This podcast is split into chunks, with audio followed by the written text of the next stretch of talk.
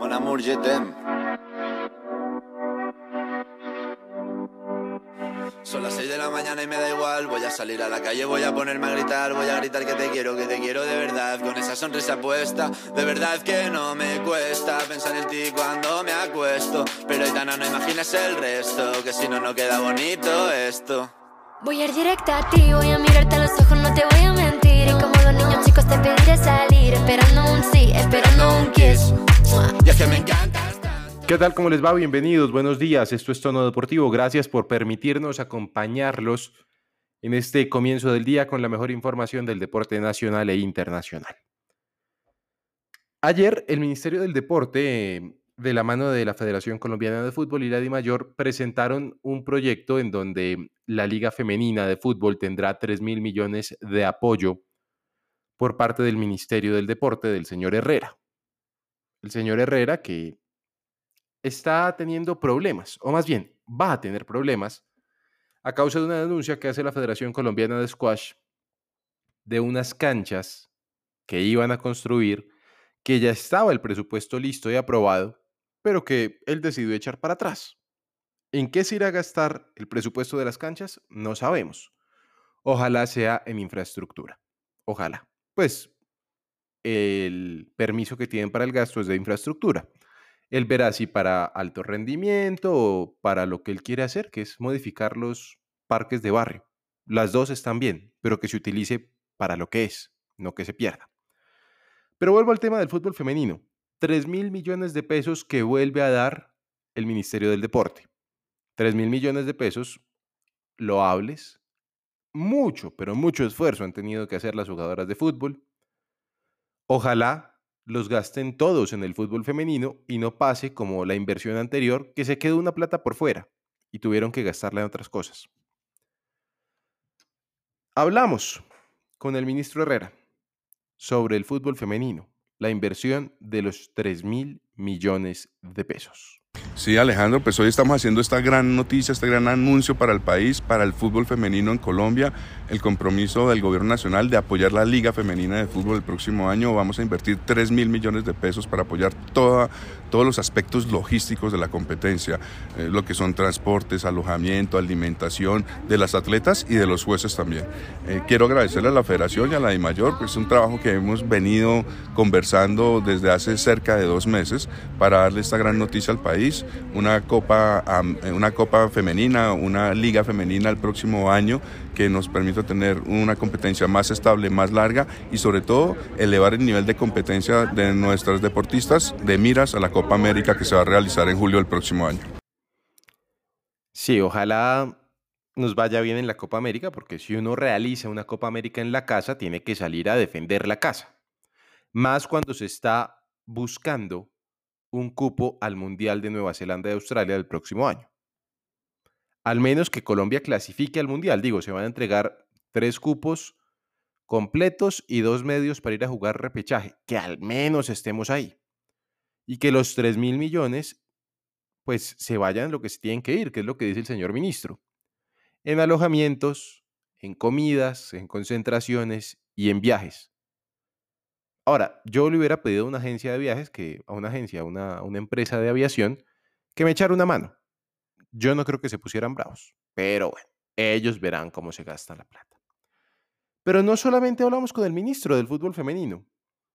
Hace un tiempo les contamos en tono deportivo que desde el presidente de la Equidad, al lado de Jorge Luis Pinto, entre otras personas, amigas del fútbol llaman, quieren que el Cúcuta Deportivo regrese al fútbol profesional colombiano. Según la información que tenía Tono Deportivo, se esperaría que en enero estuvieran haciendo el saque de honor en el recién renovado Estadio General Santander, obvio, en la segunda división. Pero, ¿qué dijo el señor ministro cuando le preguntamos por el tema del Cúcuta? ¿Cómo van esos esfuerzos que están realizando privados y algunos equipos para que regrese el Cúcuta Deportivo al fútbol colombiano? Bueno, todos queremos que el Cúcuta definitivamente vuelva a su hinchada, a la gran ciudad de Cúcuta. Eh, este es un tema que tenemos que revisar con mucho cuidado porque hay aspectos legales que tienen que cumplirse para poder devolver el reconocimiento. Como ustedes saben, el Cúcuta fue objeto de una sanción por el incumplimiento de unas obligaciones, de unos pasivos laborales con sus jugadores, eh, lo que implicó la suspensión del reconocimiento deportivo. Ese reconocimiento deportivo hoy perdió vigencia. Y para poder volvérselo a entregar necesitamos que el Cúcuta pueda vincularse nuevamente eh, a, la federación, a la DIMAYOR, eh, como un club en competencia que venga aquí a tramitar nuevamente su reconocimiento. Pero va por buen o mal camino ese, ese, sistema, ese proceso. Yo pensaría que va por buen camino. Entiendo ahí también que tenemos que estar pendientes de algunas decisiones judiciales, eh, pero en lo que respecta al ministerio, eh, estamos listos una vez el Cúcuta se ponga y cumpla con todas las condiciones que tiene que acreditar ante el ministerio para solicitar nuevamente ese reconocimiento deportivo. Pues aparentemente va por buen camino. Ellos tienen toda la disposición del mundo, se ha hecho bien el lobby. Y una última, que no sabían, que aquí sabemos, se lo contamos. Habrá tercera división del fútbol colombiano, o al menos es lo que tiene en la cabeza el ministro del Deporte junto al presidente de la República, Iván Duque. Ellos tienen listo un proyecto en donde querrán, o bueno, quieren, que la tercera división sea un hecho y no se esté jugando un torneo, como dice por ahí el presidente de la Federación Colombiana de Fútbol, de más de 140 equipos en todo el país que no tiene repercusión mediática porque pues sencillamente no está bien organizado y no se llegan los resultados, no llegan a la prensa, no llegan a ningún lado, pues ellos sí quieren armar una liga de tercera división como es. Quieren que haya ascensos, quieren que haya descensos. El problema para tener esta liga, por supuesto, es implementarla de la mano de Di Mayor y la federación. Aquí está lo que dijo el ministro. Viene la C. Adelántenos algo, porque sabemos que puede haber descensos y ascensos. Bueno, ese es un propósito y una prioridad del presidente Duque. Es uno de los temas que me encargó cuando me posesioné como ministro del Deporte. Hemos venido trabajando con la DiFútbol, con la DIMAYOR, con la Federación Colombiana de Fútbol, pero esta es una decisión eh, también que debe ser colegiada, donde tienen que intervenir todos los clubes de la A, de la B, pero también reconociendo que hoy hay ya una Liga C que se juega sin descensos, sin ascensos, donde participan cerca de 200 equipos organizados por la DiFútbol. Lo que nosotros hemos planteado es que se haga un desarrollo de manera progresiva para ampliar la competencia. Desde el Ministerio no tenemos interés en, en interferir en el gobierno del deporte como tal, en la administración técnica del deporte, simplemente que se puedan abrir las puertas para mejorar la competencia de las regiones. Pues esperemos que se le dé, señor ministro. Esperemos que sus hoy muy amigos de Di Mayor y Federación le aprueben el proyecto a usted y al señor Duque. Con esta información les damos la bienvenida. Esto es Tono Deportivo.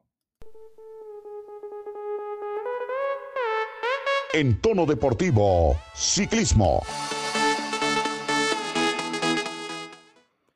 Comenzó el Tour femenino y la vuelta del porvenir. Don Omar Pachón, buenos días.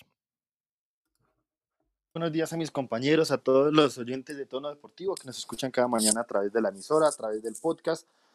Y bueno, ya el ciclismo que ya está bajando el telón, ya se cierra prácticamente esta temporada 2021 con estas dos carreras que tienen el mismo trazado, mismas jornadas de competencia.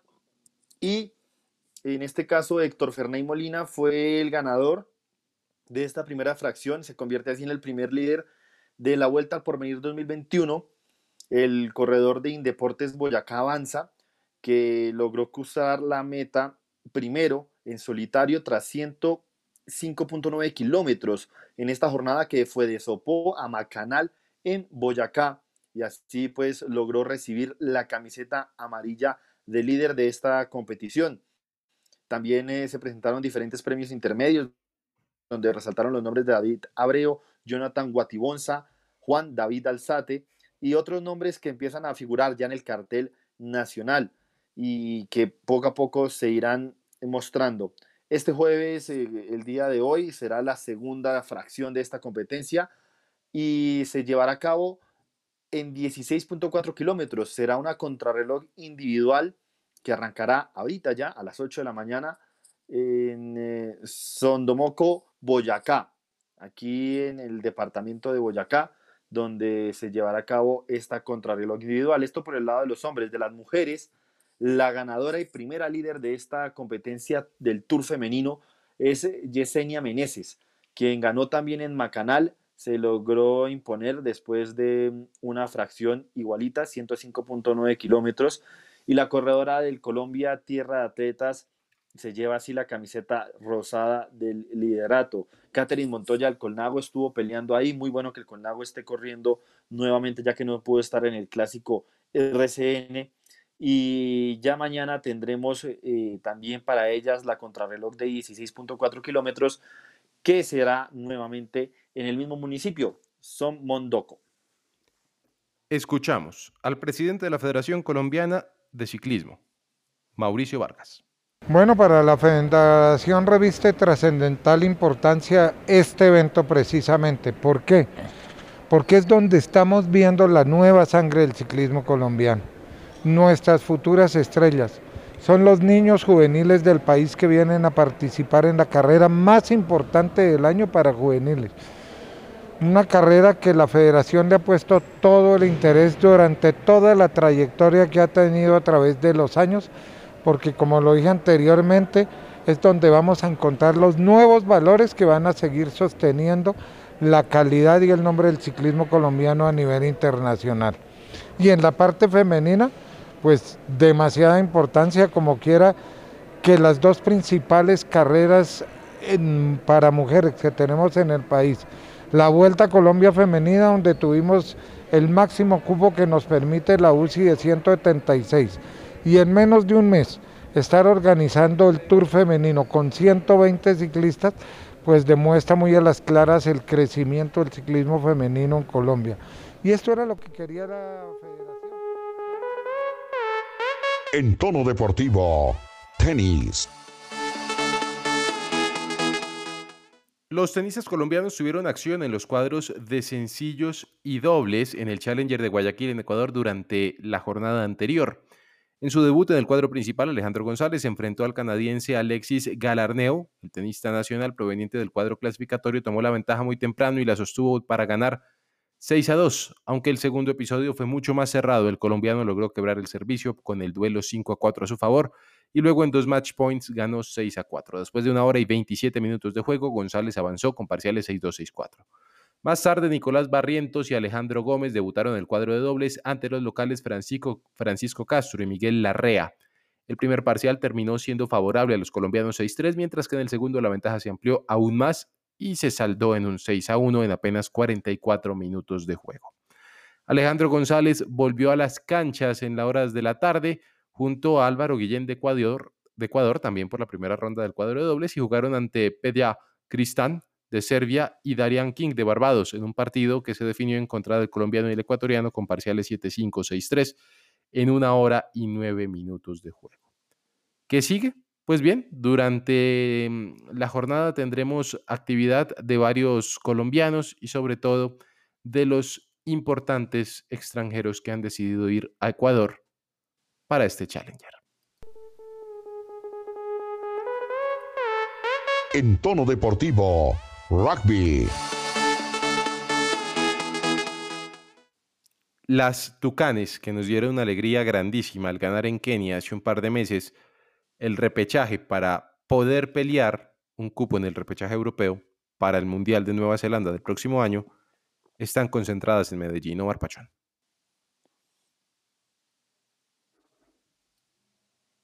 Pues Alejandro, sí, este eh, equipo de Tucanes, de Tucanas dirían algunos, que la verdad nos dio una alegría muy grande eh, con el tema de la victoria de Kenia, porque empieza a afianzar poco a poco esas bases del rugby colombiano. Y son los dos equipos, eh, los de Sevens y pues los de 15 que ya iniciaron sus actividades en la concentración de la unidad deportiva José René Guita en Medellín a partir de ayer. Hoy ya es el segundo día de este mm, meeting, por así decirlo. En la modalidad de Sevens se prepara el equipo que viajará al torneo Valentín Martínez en Uruguay.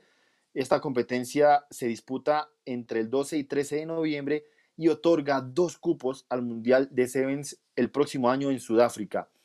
Y por el otro lado, en la modalidad de 15, el objetivo es que se alisten los 30 jugadoras más o menos que asistirán y fortalecerán pues el seguimiento para las competencias y las concentraciones en diciembre. Todo esto se enfocará para el Mundial de Nueva Zelanda en el 2022, cita que se eh, disputará también al comienzo de año en eh, Dubái en febrero para hacer como ese clasificatorio y ese estirón de piernas. Y además, pues cabe resaltar que el staff técnico está a cargo de Sebastián Mejía, Raúl Vesga, Andrés Quintero, Lisset Martínez, eh, Salongi Delgado y Carlos Londoño. Por otra parte, pues cabe mencionar que el periodo de concentración se extiende hasta el próximo lunes 8 de este mes.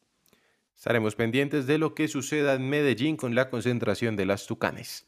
Seguimos en tono deportivo. En tono deportivo, levantamiento de pesas.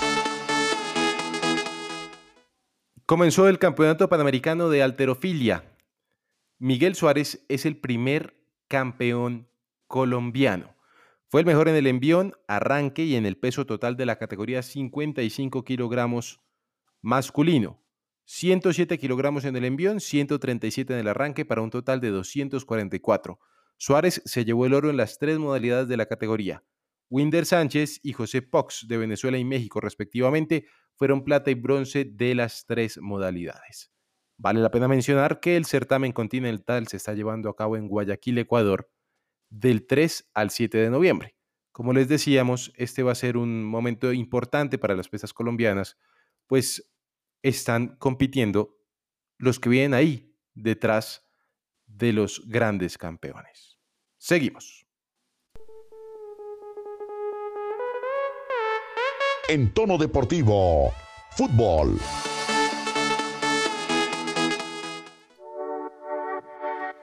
Mon amour, je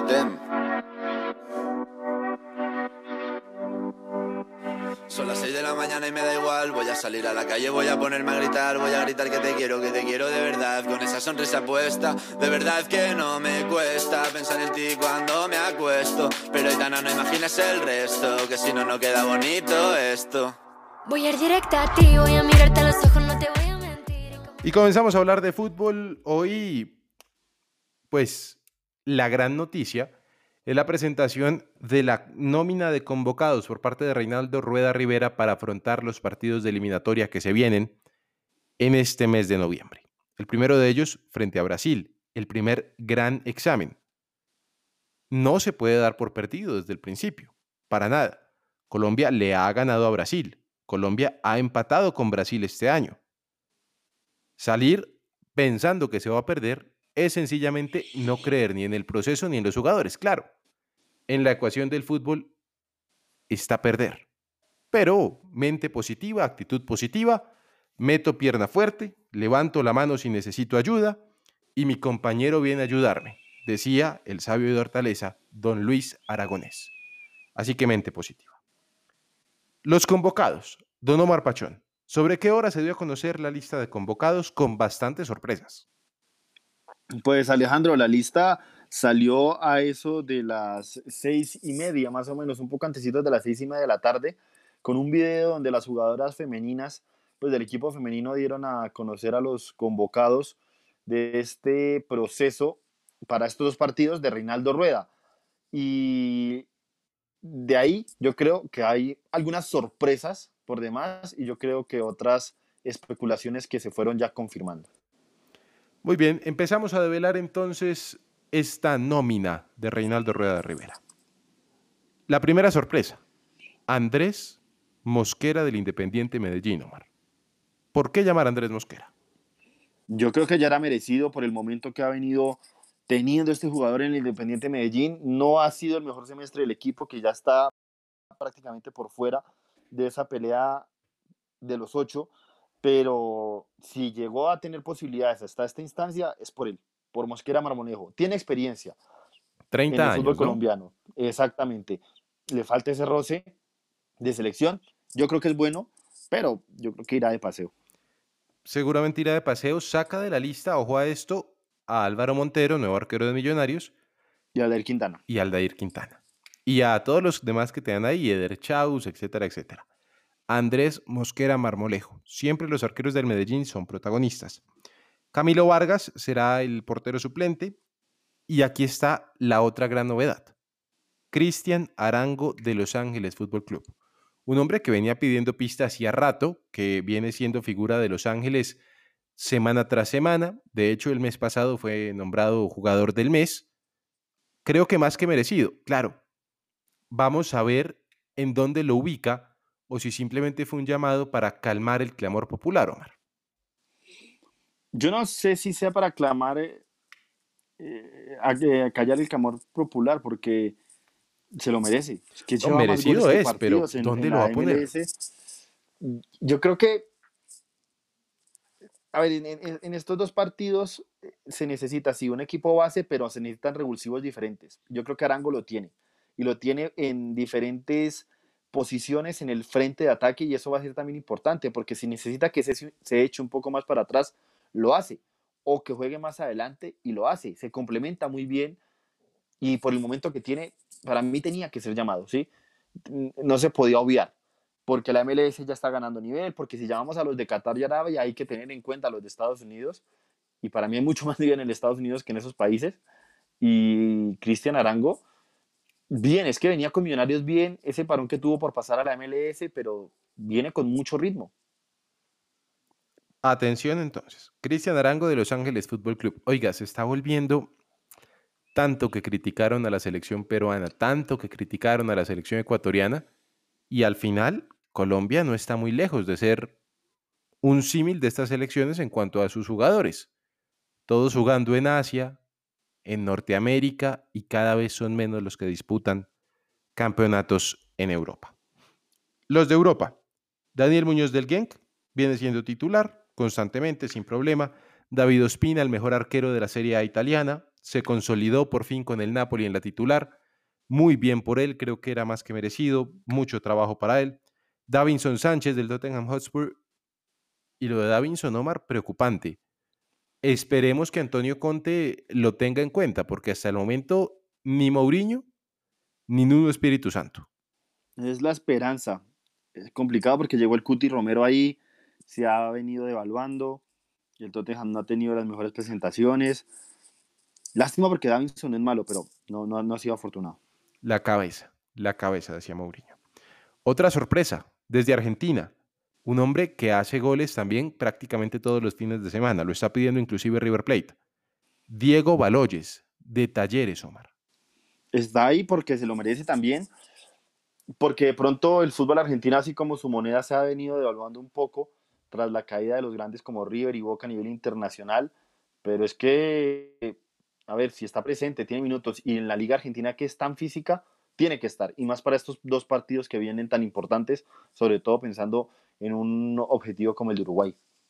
Sobre todo el de Uruguay. Pero Aparece- también es bueno que se acerquen a la Sí, selección. no ahora- creo que jueguen, pero se acerquen. Es que ese es el tema, ¿no? Llamarlos a que jueguen o a que no jueguen. Por pasear. Ahí está el tema. Ahí está el tema. Claro, el técnico tiene sus 11 definidos y es muy difícil cambiarlos. Muy difícil que entre en el grupo seleccionado un jugador nuevo. Pero valdría la pena verlos jugar, no solamente pasear. Dubán Zapata, que viene de marcar gol con el Atalanta, buena racha tiene, le ha costado en selección Colombia, él lo sabe, lo resiente, pero tiene que empezar a sacudirse y tratar de hacer goles con la selección. Falcao García del Rayo Vallecano, el Tigre, a ver, anímicamente significa mucho para la selección y futbolísticamente creo que también por lo visto en el Rayo Vallecano. Ahora, Y vi- viene con ritmo. Viene con ritmo importante que no había tenido desde hace rato. Exacto. Eso quizá lo más importante. Viene con ritmo y, pues, acuérdese una cosa. Existe la competencia y existen formas distintas de la personalidad. Pero también debe existir lo más importante que tiene este juego del fútbol, que es la solidaridad, ya sea para ganar o para perder. Entonces, si logra el señor Rueda eso, vamos por buen camino. Y aquí empezamos con los árabes. El primero de ellos, Gustavo Cuellar, de Emiratos Árabes, el Al Hilal, un jugador de las entrañas de Reinaldo Rueda. Lo tuvo en el Flamengo, sabe lo que es, sabe lo que le puede aportar y podría ser inclusive titular ante Brasil, puesto que lo tuvo en el Flamengo y él sabe jugar un poco en tierras brasileñas. Y el que todos estaban esperando, claro, país volátil, un país en donde se suben al bus de la victoria, ¿no? James Rodríguez. Con minutos, sí. Con continuidad, sí, que hace rato no tenía. Vamos a ver cómo llega en cuanto a ritmo futbolístico.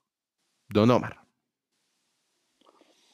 Tenía que estar James por el ritmo. Y muchos dicen, no, ya va a dejar de jugar por la sanción, porque la Liga de Qatar se suspende en diciembre.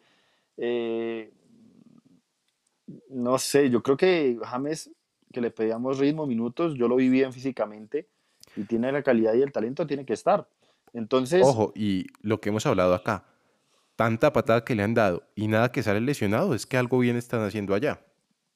Sí, e, e, es eso, lo, están cuidando y usted lo comentaba, yo, yo resaltaba eso, que lo importante es que si está en Qatar es que aproveche todas esas ventajas para cuidarse, conservarse y potenciarse. Y otra cosa, Alejandro, es que también James viene, no solo porque es James Rodríguez, porque James no está en el mejor momento de su carrera, sino que también viene porque no hay otro, no hay un Quintero con ritmo, Quintero demostró que necesita ritmo para estar bien en la selección, necesita jugar en partidos oficiales, no entrenar con el Medellín, y tampoco hay otro. ¿sí? Entonces tampoco se puede, yo no puedo comparar a James con ningún otro jugador y por ende para mí tiene que estar cuando tiene ritmo y juega. Vamos a ver. ¿Viene con minutos? Sí. ¿Viene jugando? Sí. ¿Viene siendo protagonista? Sí. ¿Con qué nivel llega? Vamos a ver. Jefferson Lerma del Bournemouth de Inglaterra de la segunda división.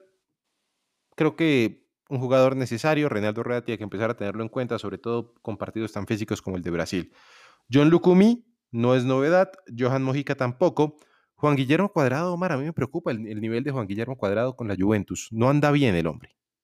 Desde que salió golpeado hace ya unas semanas en la Serie A, le ha costado, le ha costado volver porque Alegri lo tenía hasta como capitán, pero, pero le ha costado volver físicamente, creo yo, porque este, esta Juventus es muy física, la Alegri 2021-2022 es demasiado física y no ha podido ganarse esa titularidad, ya sea como lateral o como extremo. Reafirmó su vínculo con la Juventus con esa renovación en el contrato, eso fue positivo, pero tiene que tener minutos y además tiene que subir el ritmo en selección porque los últimos partidos, no solo la triple fecha pasada, sino los anteriores, yo creo que ha dejado más. Hace rato viene de capa caída. desear. Sí, exacto. Esperábamos mucho de un cuadrado que estuvo en la Copa América, que fue bajando poco a poco, pero es que necesitamos ese cuadrado, no líder, pero sí diferente, rebelde. Un tipo revulsivo. El que le voy a nombrar si es revulsivo, Luis Díaz del Puerto de Portugal. Creo que no es sorpresa, es hoy por hoy el jugador colombiano más mediático, además de Falcao García, por supuesto, y James Rodríguez, el que se roba los flashes en Europa y el que quieren grandes equipos. De ahí a que pase no sabemos, pero que lo quieren, lo quieren. Vuelve Muriel, se recuperó de la lesión, no ha podido desplegar todo su fútbol, pero ahí va. Miguel Ángel Borja se recupera de la lesión que tenía en el gremio de Porto Alegre. La tiene complicada, viene sin mucho gol, sin muchos minutos, pero apenas recuperándose. Oscar Murillo, por supuesto, tengan que llamar a un hombre de experiencia porque no va a estar Jerry Mina. Rafael Santos Borré, este es un tipo que lucha y lucha, Omar, y no se cansa de luchar. No, y que se destaca ya en su equipo. Yo tenía, no miedo, pero pues sí, eh, expectativas de qué pasaba con él en el Eintracht de Frankfurt y se ha adaptado bien a una liga compleja, una liga que no es fácil. Lo ha hecho muy bien Rafa. La especialidad de Rafa y la virtud no es el gol, es ayudar, a abrir espacios y de vez en cuando sí meterla. Y para eso también le viene bien a la selección. Tienen que entender el momento del juego y, saber en qué puede ayudar al, equipo para, para, servir como esa herramienta. Y funciona. Yo a Borré, lo he dicho siempre, lo tendría en mi equipo. Borré, lástima que su equipo no gane, pero él juega bien. Roger Martínez, normal, al menos en las convocatorias de Reinaldo Rueda, un tipo que le ha servido, sobre todo en el partido contra Bolivia, dio la mano. Sebastián Gómez del Atlético Nacional, otra de las novedades novedad y rotunda. Yo creo que para mí es la mayor novedad, junto a otro chico que veremos más adelante.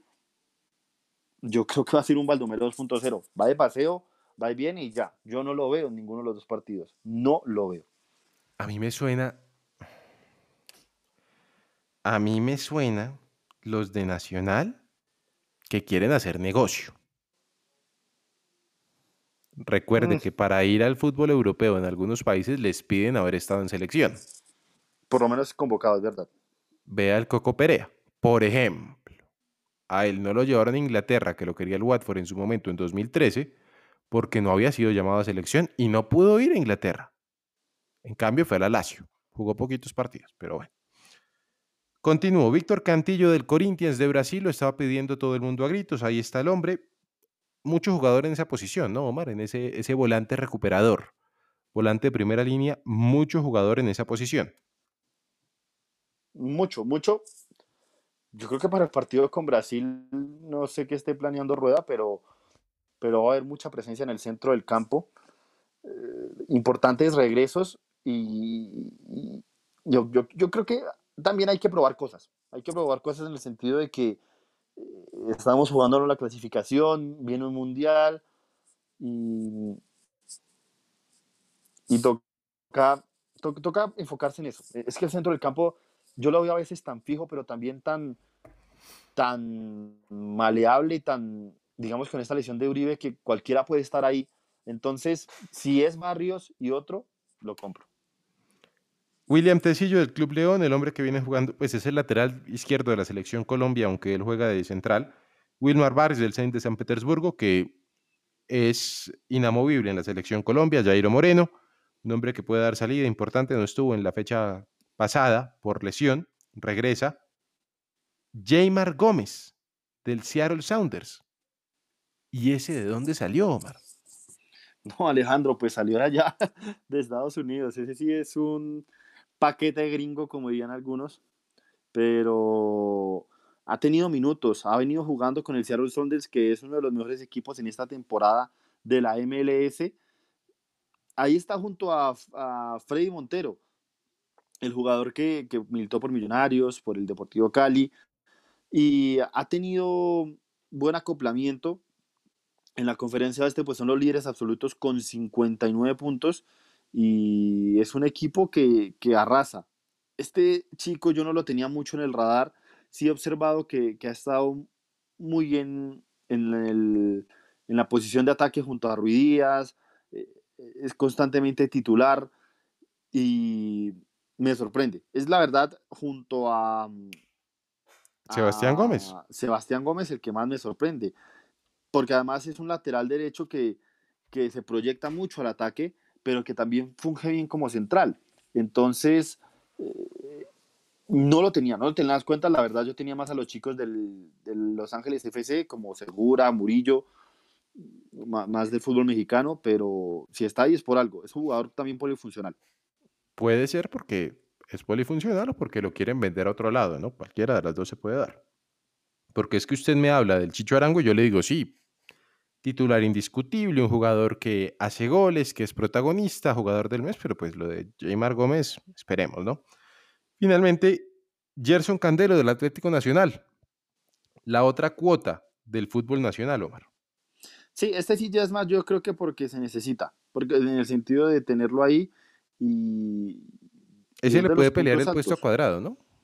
Sí, a, a Muñoz, o sea, en su momento, dependiendo del esquema, lo que quiera hacer Reinaldo Rueda, nunca ha podido jugar en estos llamados, pero yo creo que va a ser un jugador que cuando se la den, esa papayita, yo creo que la puede aprovechar bien. Para mí, Gerson Candelo, desde ese llamado de atención que tuvo tras la salida de Osorio y el bajón que, que se pegó, ha venido subiendo mucho su nivel y hoy en día ya estamos hablando de otro jugador.